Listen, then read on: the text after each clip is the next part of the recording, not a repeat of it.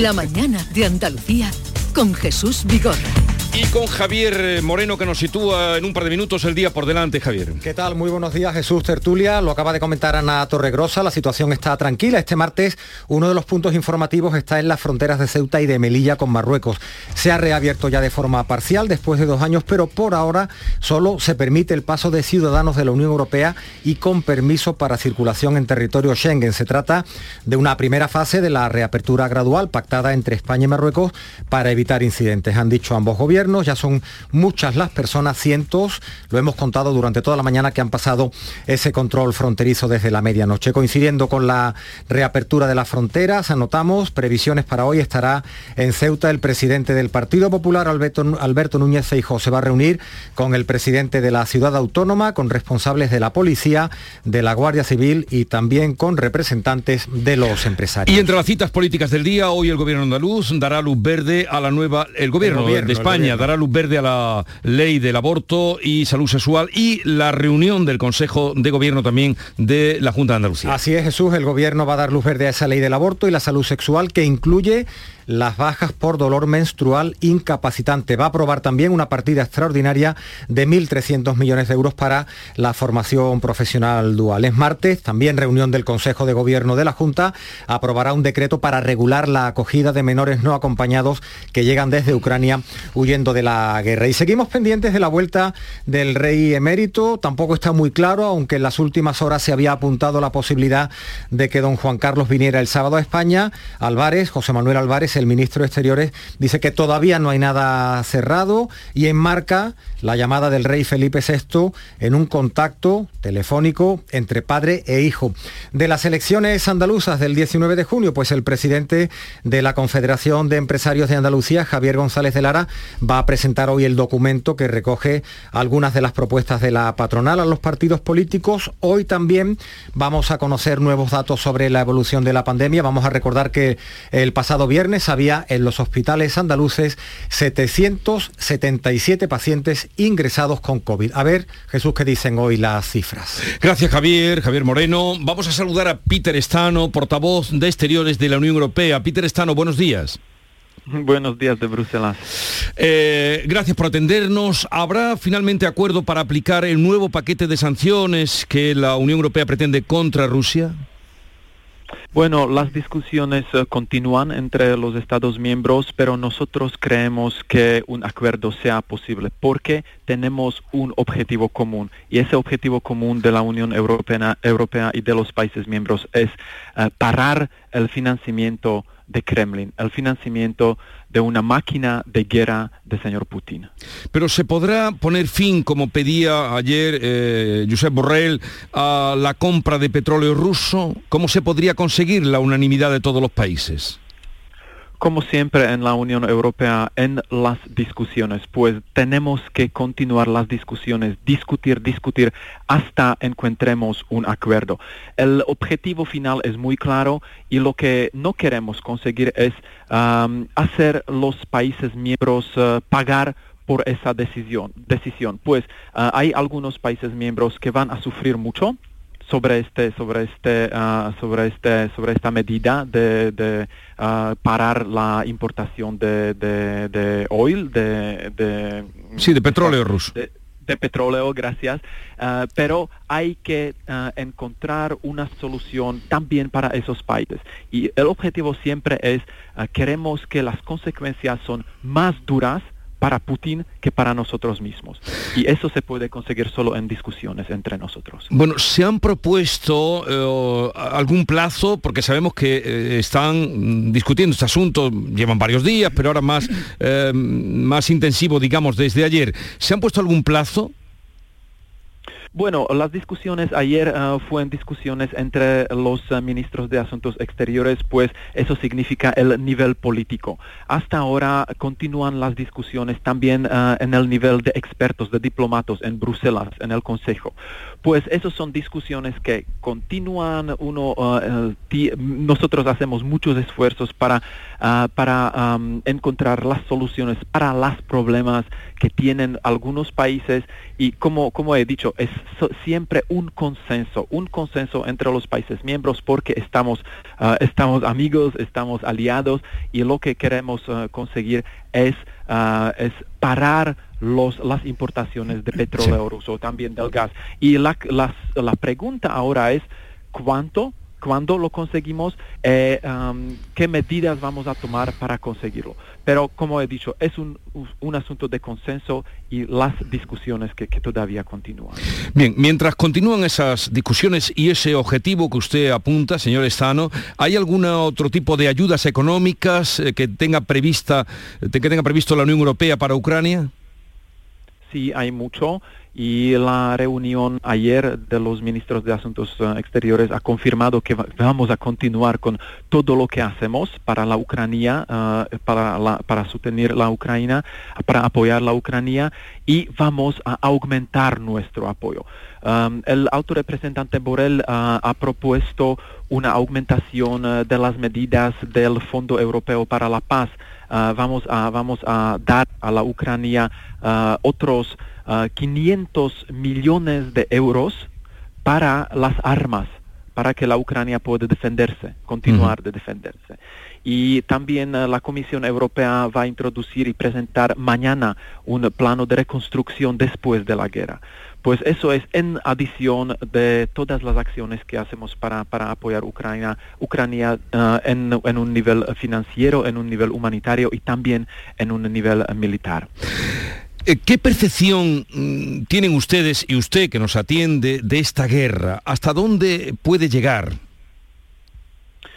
Uh, nadie lo sabe. Nosotros esperamos que se puede terminar uh, muy muy pronto y eso es el objetivo, uh, último objetivo y máximo objetivo de, nosotros y también de la comunidad internacional porque casi todo el mundo ha condenado esa agresión ilegal y nosotros queremos queremos creer que, que, sea que sea terminada muy muy pronto, pero afortunadamente señor Putin no señala ninguna, ninguna, ni, ninguna intención de, parar uh, las uh, operaciones militares y de esa agresión. Uh, teníamos la reunión ayer también con el ministro de Asuntos Exteriores ucranio, ucraniano, el señor Kuleba, que ha explicado que cada minuto Ucrania está atacada por, las misiles y por, la, por el ejército ruso, pues Rusia continúa a atacar Ucrania, continúa a matar los civiles, continúa a destruir la infraestructura civil y eso es ah, algo que no se puede tolerar y vamos a continuar nuestro apoyo para Ucrania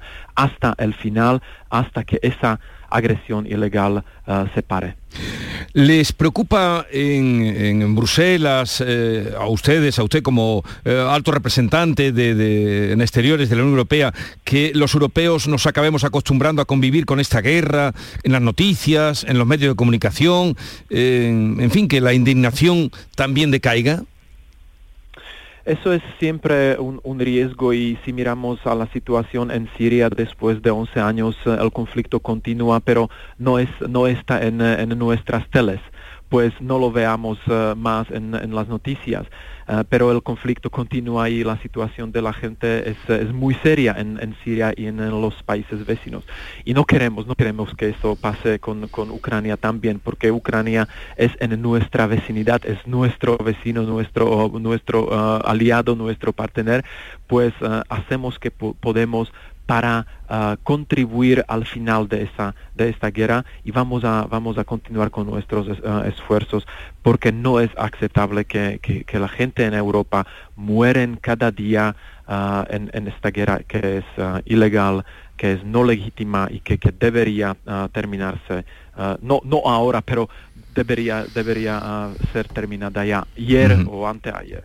Pero eso es el objetivo de, de, nuestros esfuerzos. ¿Qué, cifras barajan ustedes de refugiados, de personas que han salido de Ucrania? Bueno, son, son, son, uh, todavía, son todavía millones y la Unión Europea ha dicho muy claramente que estamos listos a uh, cuidarnos de esa gente, ellos son nuestros vecinos, pues hacemos que podemos para, para um, cuidarse de, cuidarnos de, ellos, pero hay una tendencia muy interesante porque desde ayer o desde hace algunos días el número de la gente que salga de Ucrania es menor que el número de gente que viene a Ucrania. Pues podemos ser el cambio en la tendencia también en relación de los éxitos militares del ejército ucranio, de las defensas, de las fuerzas de defensa ucraniana, que, que, que, tiene un éxito en empujar fuera el agresor en, ciertas partes del territorio ucranio, pues eh, esperamos que, ellos eh, vayan a continuar con, esos éxitos, pero entre tanto estamos, estamos eh, realmente preparados de, de, hacer todo lo que podemos para la gente que viene a la Unión Europea, para que se sienten aquí en casa y, pueden continuar sus vidas en el territorio de la Unión Europea. Estamos hablando con Peter Estano, es portavoz de Exteriores de la Unión Europea, trabaja codo con codo con Josep Borrell. Eh, me gustaría también que nos dijera cómo se ha recibido eh, la ampliación de la OTAN eh, para acoger a Finlandia y Suecia, que lo piden estos propios países. ¿Eso será posible? ¿Qué efectos podría tener también en la Unión Europea? Bueno, es, eh, es, una cosa muy interesante, pero estamos dos organizaciones eh, diferentes y para la Unión Europea no es un costumbre y no es, no es nuestra competencia de comentar eh, los desarrollamientos en otras organizaciones, pues eso es una cosa para los países que usted ha mencionado, la Suecia y la Finlandia. Ellos tienen Un, lleno derecho de decidir su futuro. Eso es derecho de todos los países soberanos y si quieren uh, pertenecer a una organización y otra es solamente para ellos y para esa organización de decidir si es posible o no. Para nosotros en la Unión Europea nosotros uh, pensamos que si la Finlandia y la Suecia entran en la OTAN, eso puede solamente reforzar las, la cooperación entre la Unión Europea y la OTAN. Pero como he dicho, es una decisión para los países, para los dos países y para la organización, uh, la OTAN, uh, de decidir si es posible o no y nosotros solamente podemos uh, observar y, decir que nosotros estamos contentos con este desarrollamiento. Pues Peter Estano, portavoz de Exteriores de la Unión Europea, gracias por habernos atendido y a ver si como usted hablaba de discusión, discusión eh, con vistas a parar la compra de petróleo ruso se consigue y pueden, en fin, convencer a los países, que son muy pocos, una minoría, reticentes con, con esa idea que tienen ahora dentro de la Unión Europea. Gracias por atendernos. Un saludo desde Andalucía. Muchas gracias. Que tengan buen día. Igualmente.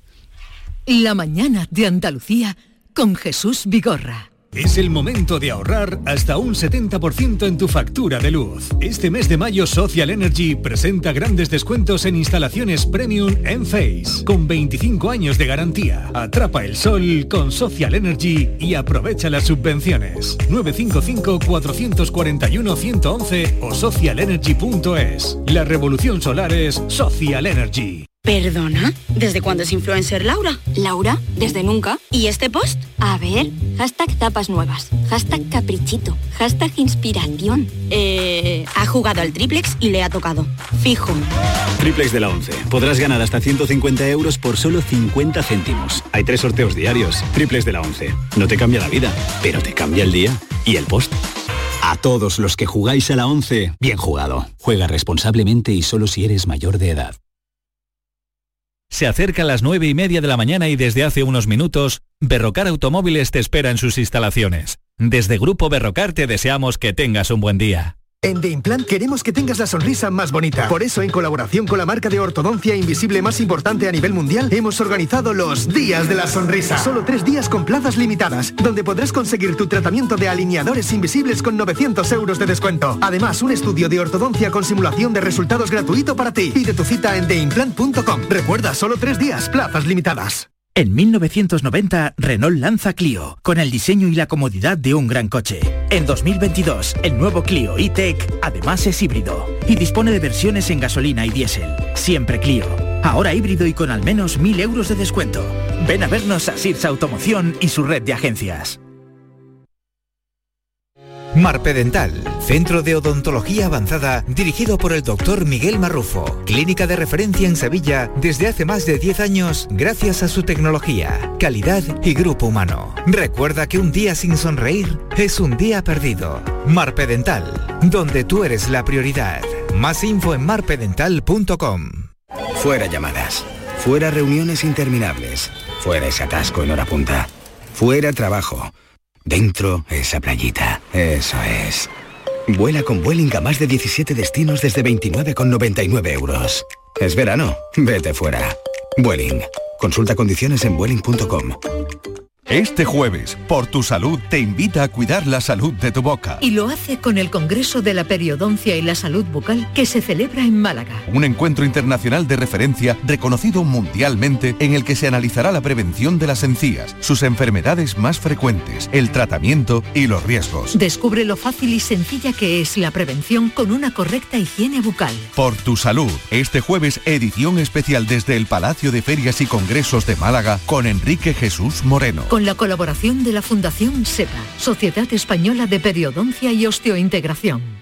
Por la brisa del mar, todo. Por el verano que te mereces, en Viajes El Corte Inglés y Costa Cruceros te lo damos todo. Las mejores ofertas de cruceros a todos los destinos. Reserva desde solo 50 euros tu crucero por el Mediterráneo desde 699 euros en súper todo incluido. Con bebidas, excursiones, tasas de embarque y sin gastos de cancelación hasta 30 días antes de la salida. Además, llévate de regalo una pantalla inteligente Google Nest Hub. Consulta condiciones. Viajes El Corte Inglés y Costa Cruceros. Por tu verano, todo.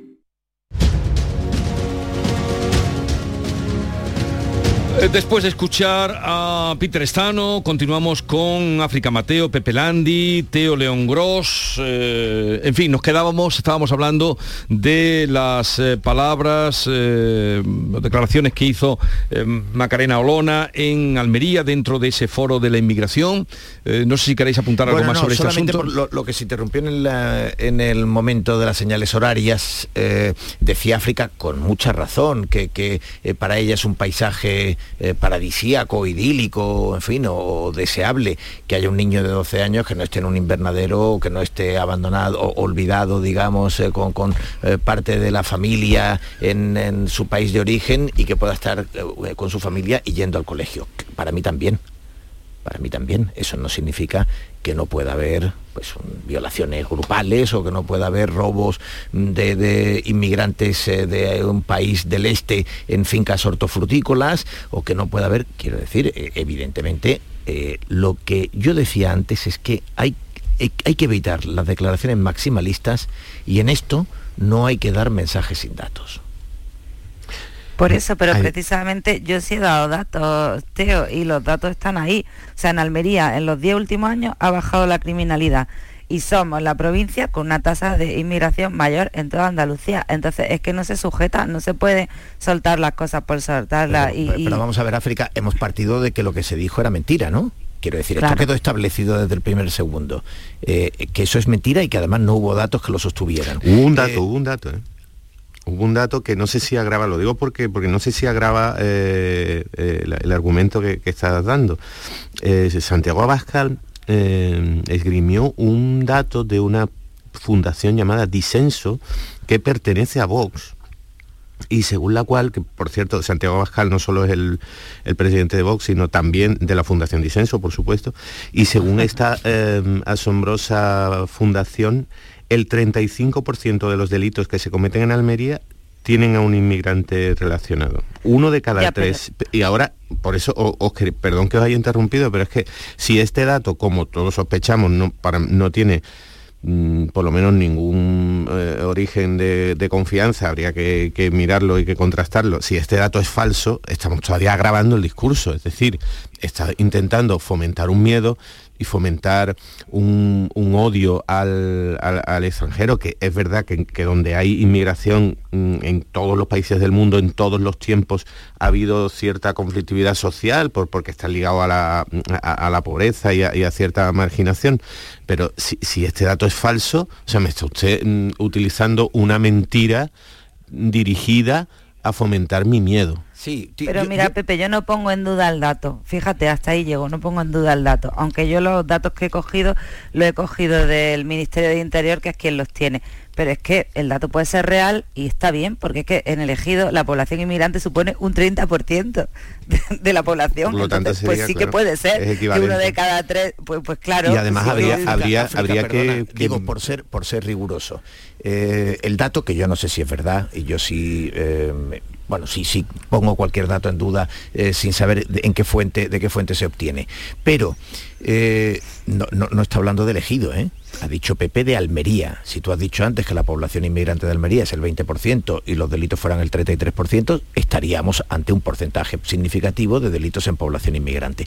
Dicho, digo eso simplemente en términos de, mm, poner orden en los datos. Claro, y hay otro, hay otro, eh, mm, otro aspecto de este dato que sería fundamental. Es decir, este 35% de la Fundación Disenso, no sabemos si ficticio o real o con más o menos base, este 35% ha crecido, ha decrecido.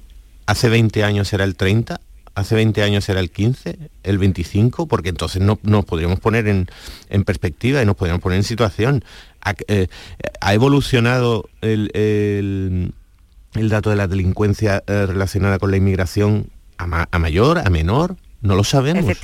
simplemente nos sueltan, nos sueltan un número que ni siquiera sabemos de dónde viene nos sueltan un número para darnos mucho miedo, para decirnos que antes esto no pasaba, en aquel mundo ideal de, la Casa de la Pradera de hace 30 años, en el que todos vivíamos por lo visto, y, entonces, mm, claro, es que es directamente una manipulación dirigida a crearnos miedo y que mucha gente está comprando entre el electorado, ¿eh? pero muchísimo. Sí, ¿eh? porque Pepe, es que traer un dato así es pernicioso y además de eso no vamos a cerrar los ojos a que todavía hay una gran población inmigrante que no está regularizada. Entonces, al final, cuando un inmigrante eh, con un apellido que no es de aquí comete un delito, se contabiliza como, como un delito cometido por un extranjero. Lo que no sabemos tampoco es de ese 30% que ellos hablan, que no lo podemos creer, eh, cuántos son eh, regulares y cuántos son irregulares. Es que también eh, hay que pensar en eso porque no nos vamos a tapar los ojos de que aquí no hay inmigrantes que viven en una situación irregular, porque los hay.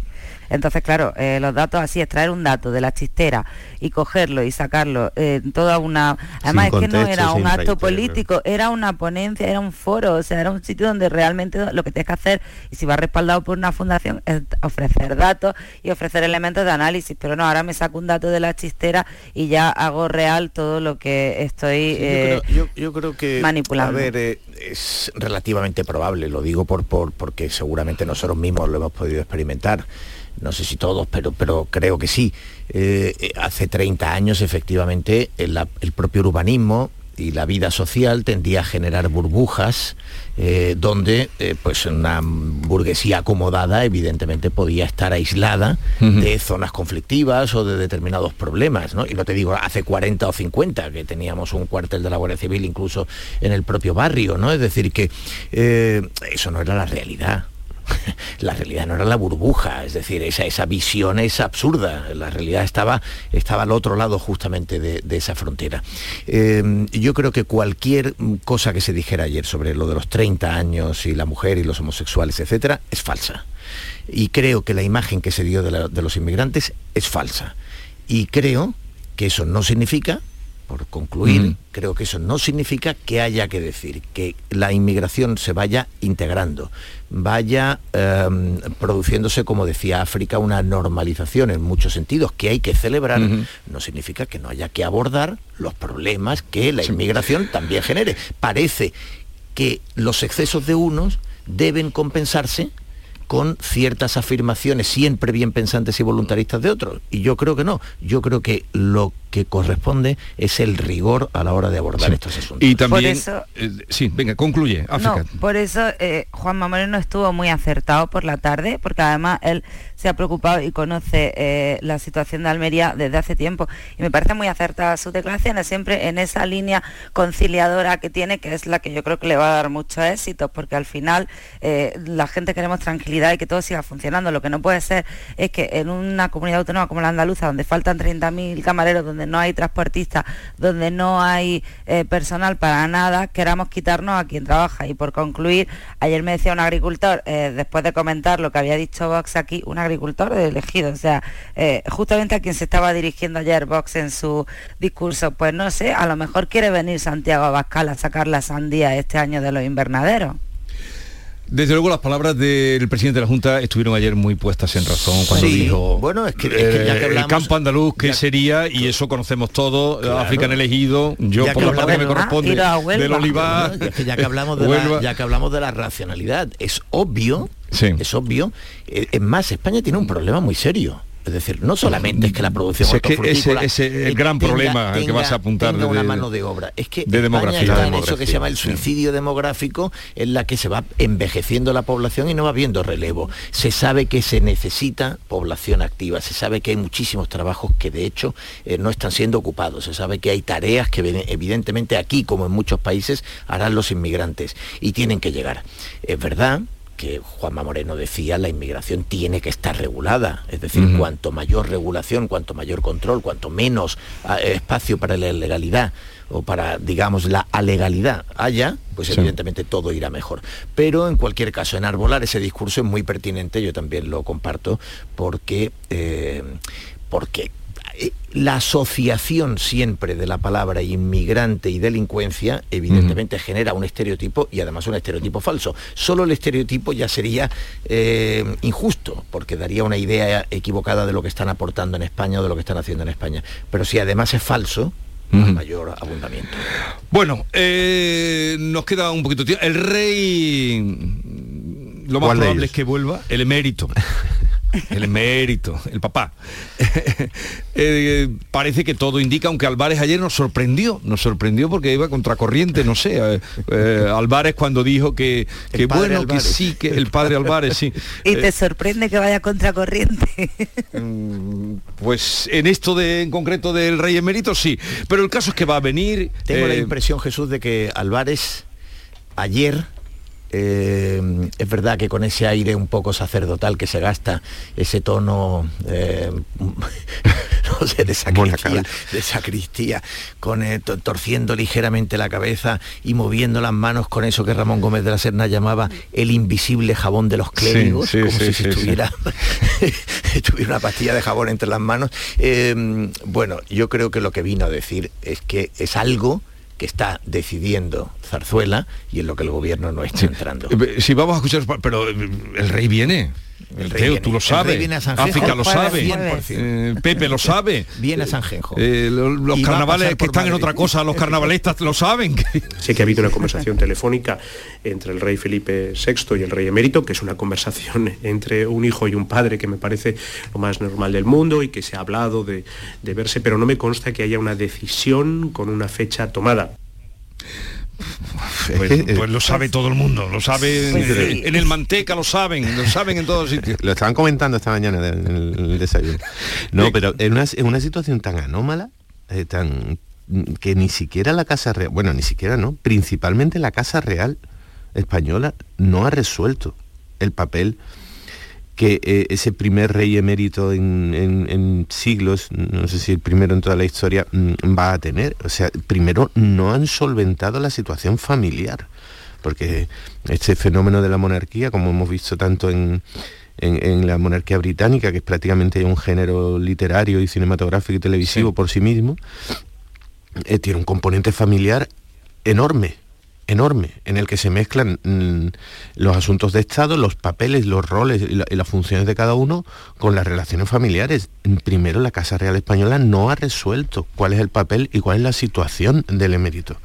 Primero, cuando la resuelvan, a partir de ahí, el resto de la sociedad ten- mm, tendremos que asumir o, con más o menos mm, agrado dándole la razón o no eh, eh, esa función que quiere. Pero de hecho, Álvarez y Bendodo ayer coinciden, cuando se les pregunta y analizan la situación, eh, coinciden en, refugiarse un poco en el argumento de que es una conversación entre un hijo y un padre, claro, porque es que estamos hablando primero de, esa relación familiar que no está aclarada y resuelta. Y después ya veremos cuando, cuando se nos presente en qué situación queda, porque si la situación va a ser mm, puramente testimonial, una especie de, de- de- de representatividad, de prestigio, eh, y, y se va a dedicar a ir a regatas con los amigos de Sanjenjo, pues bueno, pues muy bien, pues, pues que arregle la, la parte familiar, pero como ciudadano nos afecta bastante poco. ¿no? Ya que aludías a el consejero y portavoz del gobierno andaluz Bendodo, vamos a escucharlo. que un padre hable con su hijo con independencia independencia de todo lo demás, creo que es algo normal. Por tanto, a partir de ahí siempre somos respetuosos con, con las decisiones también que tome la corona en ese sentido. Yo hablo con mi padre por teléfono estando en el mismo país también, no pasa nada, en la misma ciudad incluso. Es una decisión personal y por tanto ahí no tenemos nada que, que opinar. ¿no? Yo, yo, en cualquier caso, yo creo no solo que el rey evidentemente va a estar este fin de semana en San Genjo en, en, las regatas y que va a pasar por Madrid y que se va a ver con el, el actual jefe de la Casa Real. Eso sí que está planeado. Es decir, esto, esto es obvio, ¿no? Eh, yo creo que el rey debe volver. No solo es que vaya a venir estos días, es que debe volver. Entre otras cosas porque tan obvio que actuó de manera indecorosa en los últimos años de su reinado de manera especial y que eh, eso le costó evidentemente la abdicación, tuvo que dejar eh, de ser el jefe de la Casa Real, de dejar de ser el rey. Uh -huh. Tan obvio como eso es que ha regularizado, como cualquier ciudadano, como tiene derecho cualquier ciudadano, ha regularizado su situación con Hacienda y en este momento no tiene ninguna causa judicial pendiente. Y por tanto, es un ciudadano que puede venir a España sin ningún problema. Lo que está, haciendo la Casa Real es tratar de que eso no deteriore ni la imagen, ni el prestigio, ni la estabilidad de la institución. Y es lógico que eso se tenga muy presente. Y el gobierno debería de ayudar. No debería de, ya sabemos que hay una parte del gobierno que es manifiestamente no ya republicana, sino antimonárquica y que trata de contribuir a que esto no, ocurra. Pero el gobierno tiene la, obligación de hacerlo.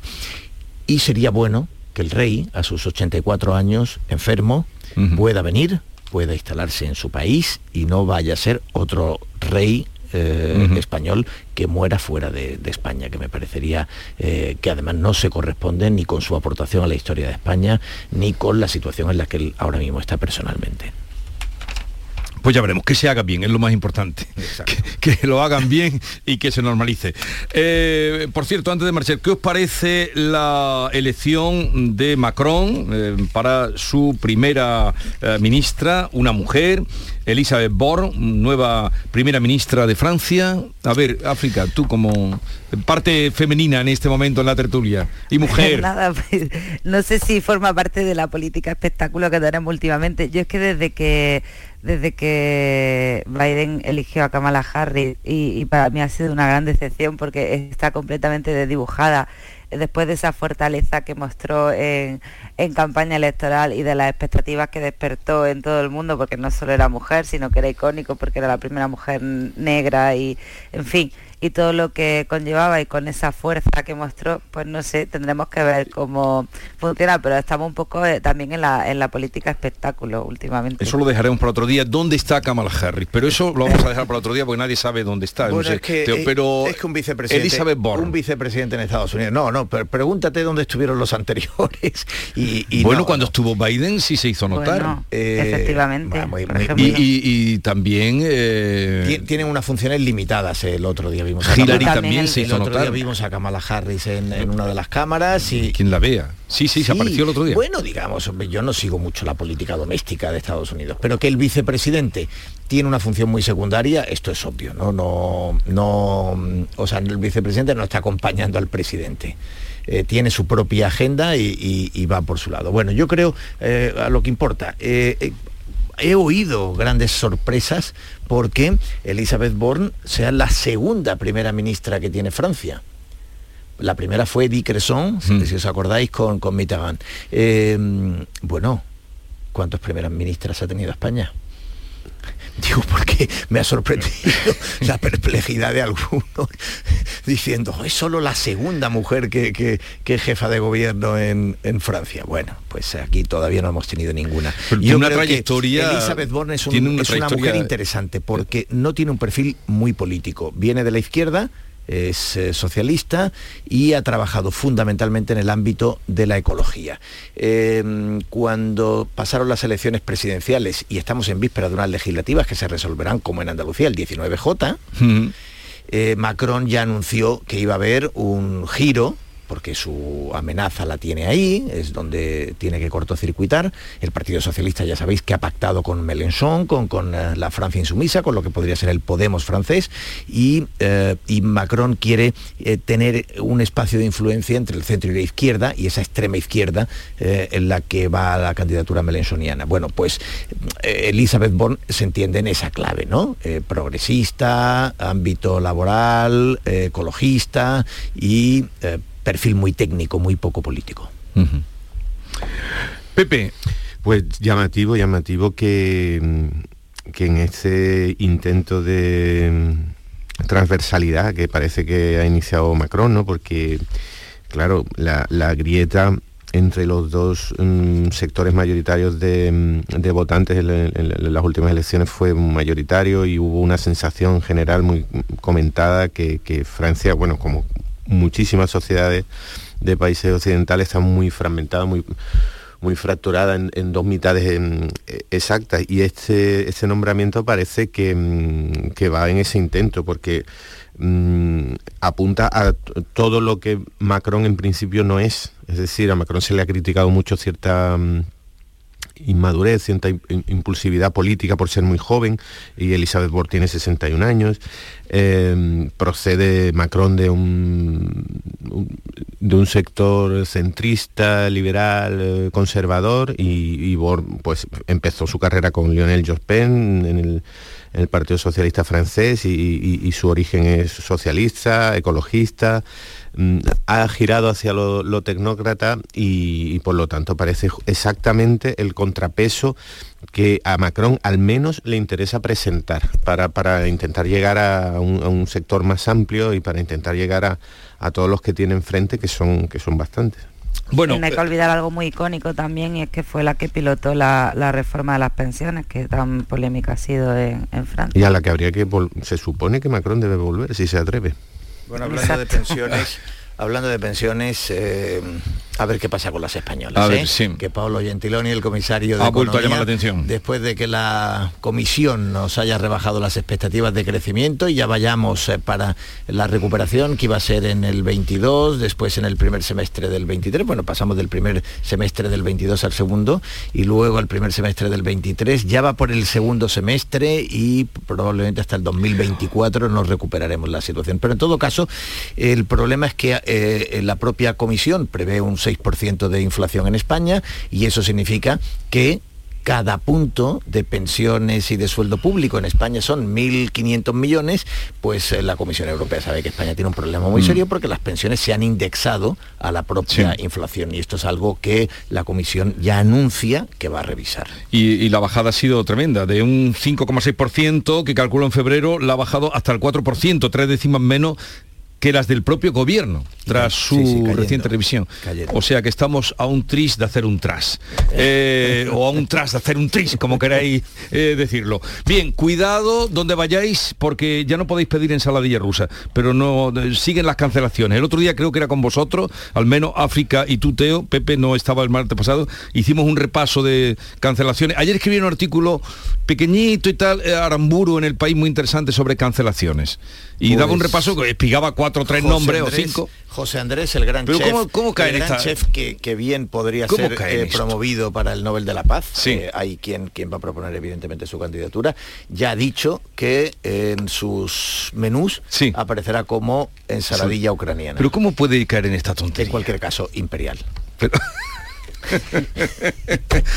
¿Cómo puede caer en esto? Que es su origen, digo. En cualquier caso, fue, fue obra de un francés. O sea ensaladilla francesa. No, no, no tienes eh, opinión sobre este asunto, África, sobre la pues ensaladilla. ¿No te gusta la ensaladilla? No, sí, sí, vamos, claro que me gusta, a quien no le gusta la ensaladilla rusa, pero, pero no sé, no me esperaba yo esta tontería de, José Andrés, porque es una persona, a la que admiro. Una persona, yo también admiro a, Pero al final es que a, los cocineros los estamos haciendo Porque los cocineros hablan mucho. Y entonces ya los cocineros, son filósofos o creen ser filósofos y, ya opinan de todo, porque ahí está el gran Ferrada Adrià también, que de vez en cuando pues pues saca la pata del tiesto, como se dice aquí en, mi tierra. Por cierto, que hay un simposium, no sé si Pepe ha ido, simposium sobre La tortilla de camarones. La tortilla de camarones. No, no, en San Fernando. en San Pero no lo organiza la Fundación Disenso. Todavía no se ha celebrado, pero sería un- será un placer ir, ¿eh? sin duda. Pero hace, Sí. bueno, en fin, hace Soy- falta. un- lo que hay que ap- aprender es a freírlas, pero Soy un gran. Bueno, no es, ma- no es mal inicio. de, carama- de, de no, camarón. no es mal inicio, bueno, ya puestos a... no, nos bajamos de... de No, nos bajamos y nos vamos, Pepe. No, me bueno, abra. Yo te digo que, que- que hacer, eh, eh, hacer, porque te digo yo, un simposio del gazpachuelo en Málaga, me imagino unos debates absolutamente apasionados, porque la, la- el choque entre, entre Sí, quienes le y- ponen unas chirlas, unas almejitas y, y- y unas gambitas, y los que creen que eso es un pecado a este plato de, de comida humilde, de restos, eh, comida de supervivencia, pues es- es- siempre ha sido muy A eso- apasionante. aquí, iba, aquí a en. Almería, Teo, le llamamos sopa bullabesa. Increíble a lo que vos a lo que Puesto, vuestro puesto a hacer un simposio de tortillitas de camarones, ningún lugar del universo mejor que, que San Fernando, donde se hace la mejor fritura de pescado del mundo. Sí. Ahora Nos tú eso. algún día, no, ¿no? irás, He dicho. no irás a tomar tortilla de camarones a Sanlúcar, que tienen para sí eh, ser el, el- el- Me, ha- me he arriesgado, me, he Bueno, jugado, me he jugado, que Pepe- me he jugado yo- mi carrera. Yo comprendo que Pepe. Landi Me he jugado mi defienda- carrera, dice. Comprendo que Pepe Landi defienda que la mejor fritura del mundo está en Cádiz, porque se No, juega no. lo que se juega. Ha precisado Ha San Fernando. No, no, ahí No, donde no, metió no, la San pata. Fernando. Sí, No, ahí no, donde metió lo la pata. comprobaremos, eh, está ignorando, como bien sabe África, el resto de la costa andaluza y desde luego en Málaga no te consentirán que... que- Sé que me he metido en un lío. En Málaga No la sé si me podré recuperar, no sé si me podré recuperar de eso. ¿Veis? No, es que no se puede, lo que hay es que comer, pero no hablar de cocina, porque si no pasa lo de José Andrés, que es un personaje admirable y ha dicho esa tontería. Bueno, que donde quiera que hagáis el aperitivo, mm, que lo disfrutéis. Eh, Teo León Gross, bueno, tú lo harás después de las dos eh, y media de la tarde, porque tiene mesa Mucho análisis, una menos 10, tienes que sudarlo. África Mateo en Almería y Pepe Landi en Cádiz. Un abrazo y hasta pronto. Un abrazo a todos. Feliz Adiós. semana. Adiós.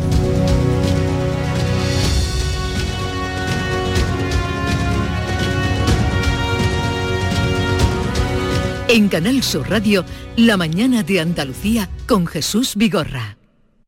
Las formas. Dicen que hay que mantenerlas, pero lo mejor es poder sorprender con ellas. Disfruta sin plazos de espera del increíble diseño coupé del Audi Q3 Sportback y Audi Q5 Sportback. Desde 480 euros al mes, en 48 cuotas con Easy Renting y entrada de 8.490 euros para unidades limitadas. Oferta Volkswagen Renting hasta el 31 de mayo. Consulta condiciones en Audi.es. Red de concesionarios Audi. Por la brisa del mar, todo. Por el verano que te mereces, en Viajes El Corte Inglés te lo damos todo. Las mejores ofertas de cruceros a todos los destinos con hasta un 50% de descuento.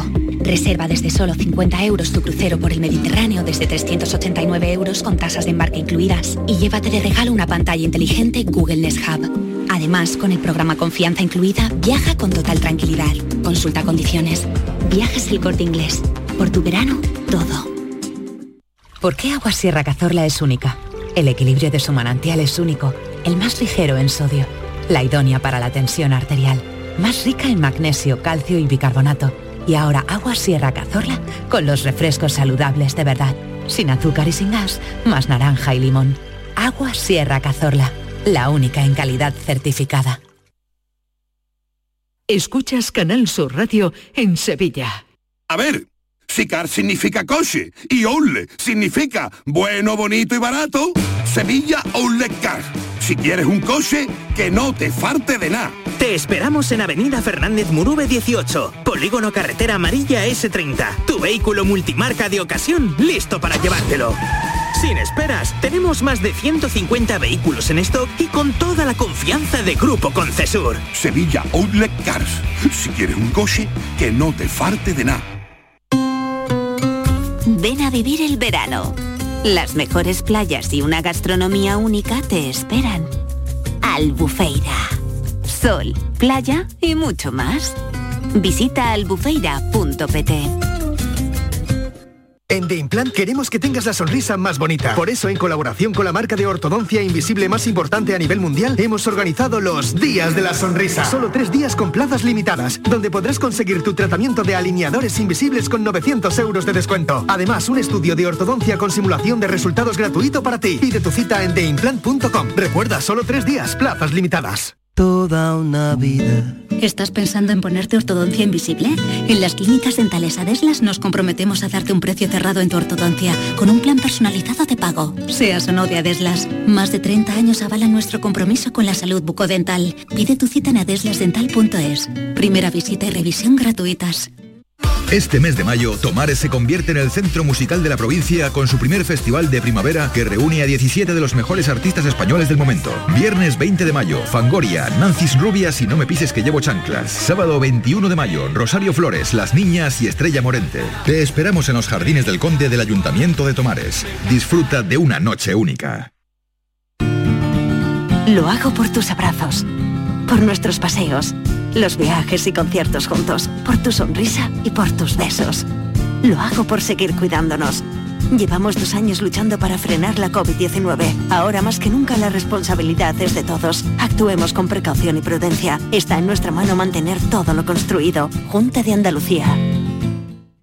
Información, cercanía, diversión. Así es la tarde de Canal Sur Radio con Mariló Maldonado. Tu programa de radio de las tardes en Andalucía. Con toda la actualidad y las historias que más te interesan. La tarde de Canal Sur Radio con Mariló Maldonado.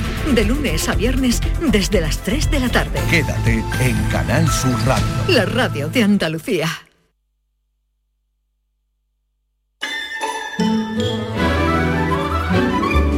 Esta es La Mañana de Andalucía con Jesús Vigorra, Canal Sur Radio.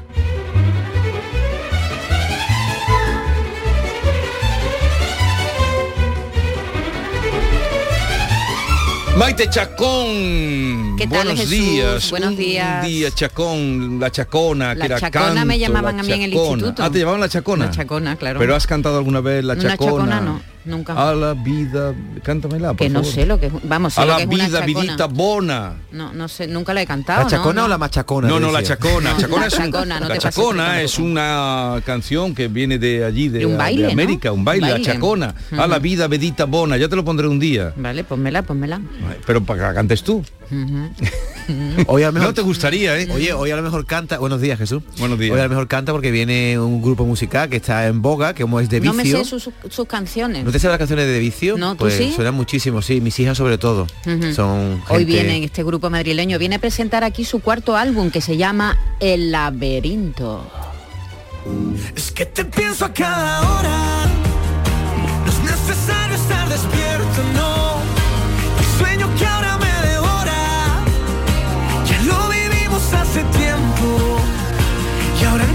que tu recuerdo no Así que Anúncialo van- para sí, que- van a pasar por aquí, son muy simpáticos y... y Bueno, me ha preguntado mucha nosotros. gente de aquí donde trabajamos porque es muy guapo el cantante, hay que decirlo. Se llama Andrés Ceballos, sus ojitos verdes y tal, y hay mucha gente esperando ahí para verlo. Sí, van a venir las compañeras y los No, compañeros ya, a están ahí esperando. con el boli. Eh, ahora me contáis más cosas, sobre todo la invitación a la participación de los Pues oyentes, claro, que hoy es muy importante, eh, un tema serio, un tema que vamos a tratar con responsabilidad y un tema preocupante. Pero vamos de nuevo a la frontera del Tarajal, paso que se ha abierto desde esta medianoche, eh, la comunicación España con Marruecos a través de Ceuta, y allí está nuestra compañera, sigue nuestra compañera Ana Torregrosa, que nos decía hace una hora, un poco menos, que estaba siendo muy tranquilo, ¿no? El paso. Ana, hola de nuevo. Sí, hola de nuevo Jesús, pues así es, así se mantiene. Estamos viendo un goteo constante de personas eh, que están pasando por este, por este paso del Tarajal a pie, también vehículos que entran y salen, pero de forma muy fluida, es una situación muy tranquila. La gran fiesta se vivía anoche cuando a las 12, después de 26 meses cerrado este paso fronterizo, al igual que el paso también terrestre de, de Melilla con Marruecos se reabría. Ahí se vivía esa fiesta porque se agolpaban varios centenares de, personas, aunque la mayoría hemos de decir Jesús, pues para vivir ese momento, porque pasar eh, tampoco pasaron tantos, pasaron varias eh, decenas en estas últimas horas desde las 12 de la noche que ya está reabierta esta frontera del Tarajal hasta este momento. Las estimaciones eh, son eh, que unas eh, mil personas han entrado en Ceuta y unas 300 han salido. Es una reapertura, recordamos, que se realiza de forma gradual, ahora estamos en la primera fase, eso que supone que en esta primera fase solo pueden entrar en Ceuta aquellas personas que pueden acceder al espacio Schengen, es decir, españoles, europeos y marroquíes con visado para moverse por la Unión Europea.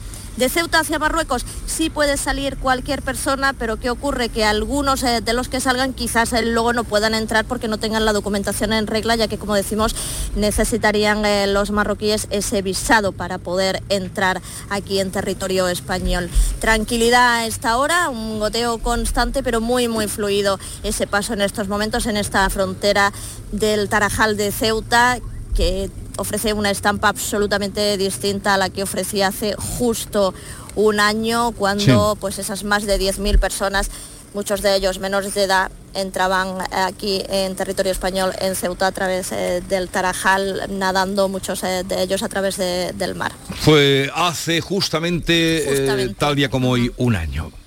pues nada, Ana, cualquier cosa por aquí andamos. ¿Vale? A tu escucha. Hasta luego.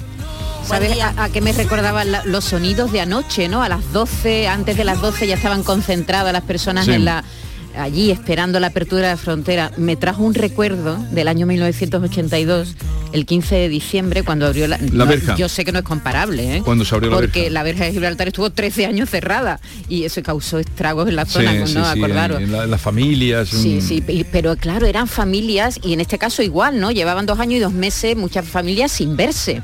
Eh, o sin poder ir a tu segunda vivienda, ¿no? Si la tienes en Marruecos, al otro lado. Eh, pero me, me, ha recordado, me ha traído esa, esa memoria. Yo recuerdo que estaba en Sevilla en esa época y lo vimos en un piso de estudiantes con todo el mundo de la línea ahí viendo ese momento histórico de la apertura de la verja que separó a familias durante 13 años. Una pausa y continuamos. Ahora les planteamos el tema del día para que se sumen a la participación y al programa de la mañana de Andalucía.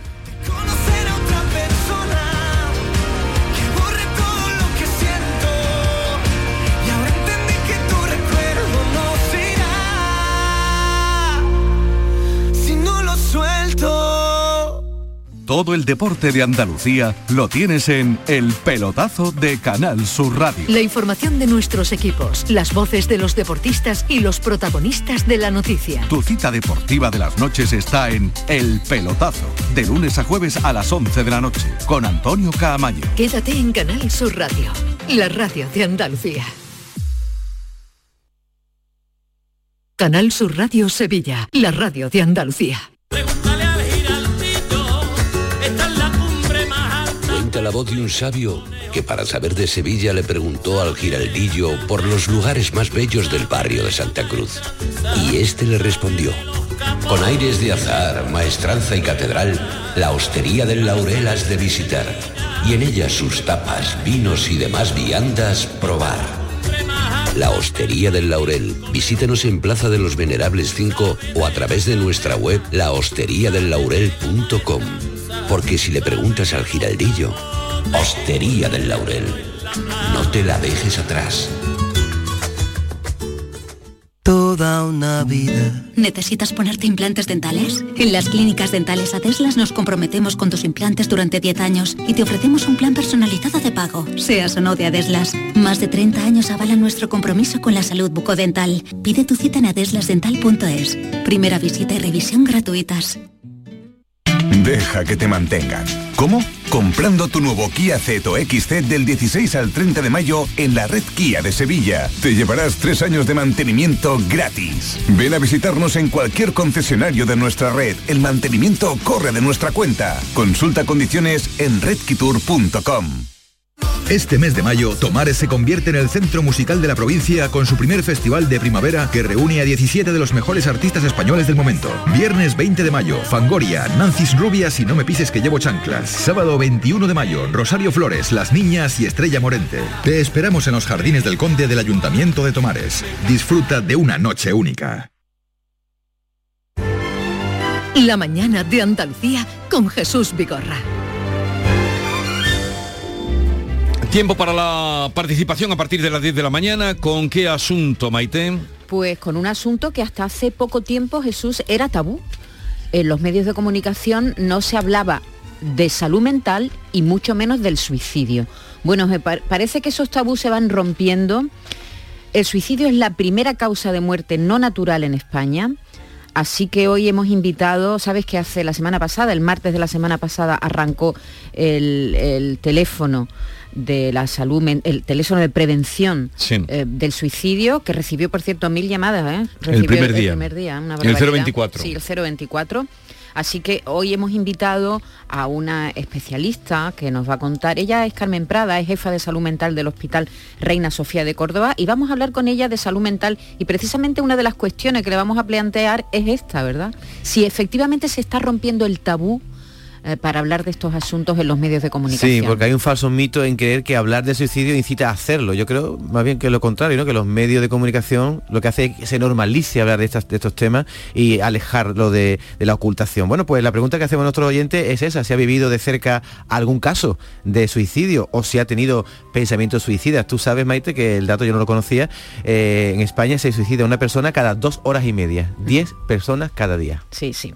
Y, el, año, el año pasado se publicó el cuarto estudio de salud y estilo de vida en el que eh, bueno, se desvaloran algunos datos. El 15% de los españoles admite haber tenido alguna idea suicidia suicida un porcentaje mm, bastante mayor entre los jóvenes que se disparó, por cierto, en la pandemia. De todos estos casos hablaremos, no solo del suicidio, también de salud mental en nuestro espacio de participación. Ya pueden dejar sus mensajes, sus consideraciones, sus reflexiones en el 670 940 200. Esperamos sus llamadas. Recordar Jesús que luego a las 10 y media, tras este tema del día, tendremos a Carmen Camacho con Parole Parole y vendrá Alfredo Valenzuela como siempre para hacernos su recomendación literaria. ¿Y qué tenemos a las 11 que a ti te gusta? El momento tuyo de la semana, Vigorra, dilo tú. Es un buen momento, es un momento, todos son buenos, pero eh, la tertulia de Loquiri, mm, su, a veces su ingenuidad, otras veces su falta de filtros, ¿Tú, quieres ver que le eh, preguntamos, su transparencia. ¿Quieres ver que le preguntamos a John Julio quién es Chanel y no tienen ni idea? Porque el otro día le preguntamos... No, sí que sabe quién es Chanel. Le dijimos que las que, que le preguntes otra cosa, pero que Chanel sí que sabe quién es. Pero si le preguntamos a Ken si, que si había elecciones y no sabía ni quién, quién era Juanma Moreno, ni Juan Espada, ni ninguno. Pero eso a ellos tampoco les Porque ellos viven en Guirilandia, querido. aunque ellos pueden votar, ¿eh? Bueno, los que estén censados sí, bueno, los dos están, porque llevan ya 15 años uno y otro lleva ya... Y también recibiremos hoy a nuestra italiana Laura Apasionata, que le va a poner también su guindita italiana a nuestra tertulia de Guiri. Y Carmen Camacho y Alfredo Valenzuela, y todo este es el menú que hemos preparado de aquí hasta las 12 del mediodía en, nuestro programa. Eh, y de Vicio, que también vienen para presentar su último disco, que se llama Laberinto. De Vicio es el, el disco que se llama así, Laberinto. Y el Consejo de Ministros va a aprobar hoy la nueva ley del aborto.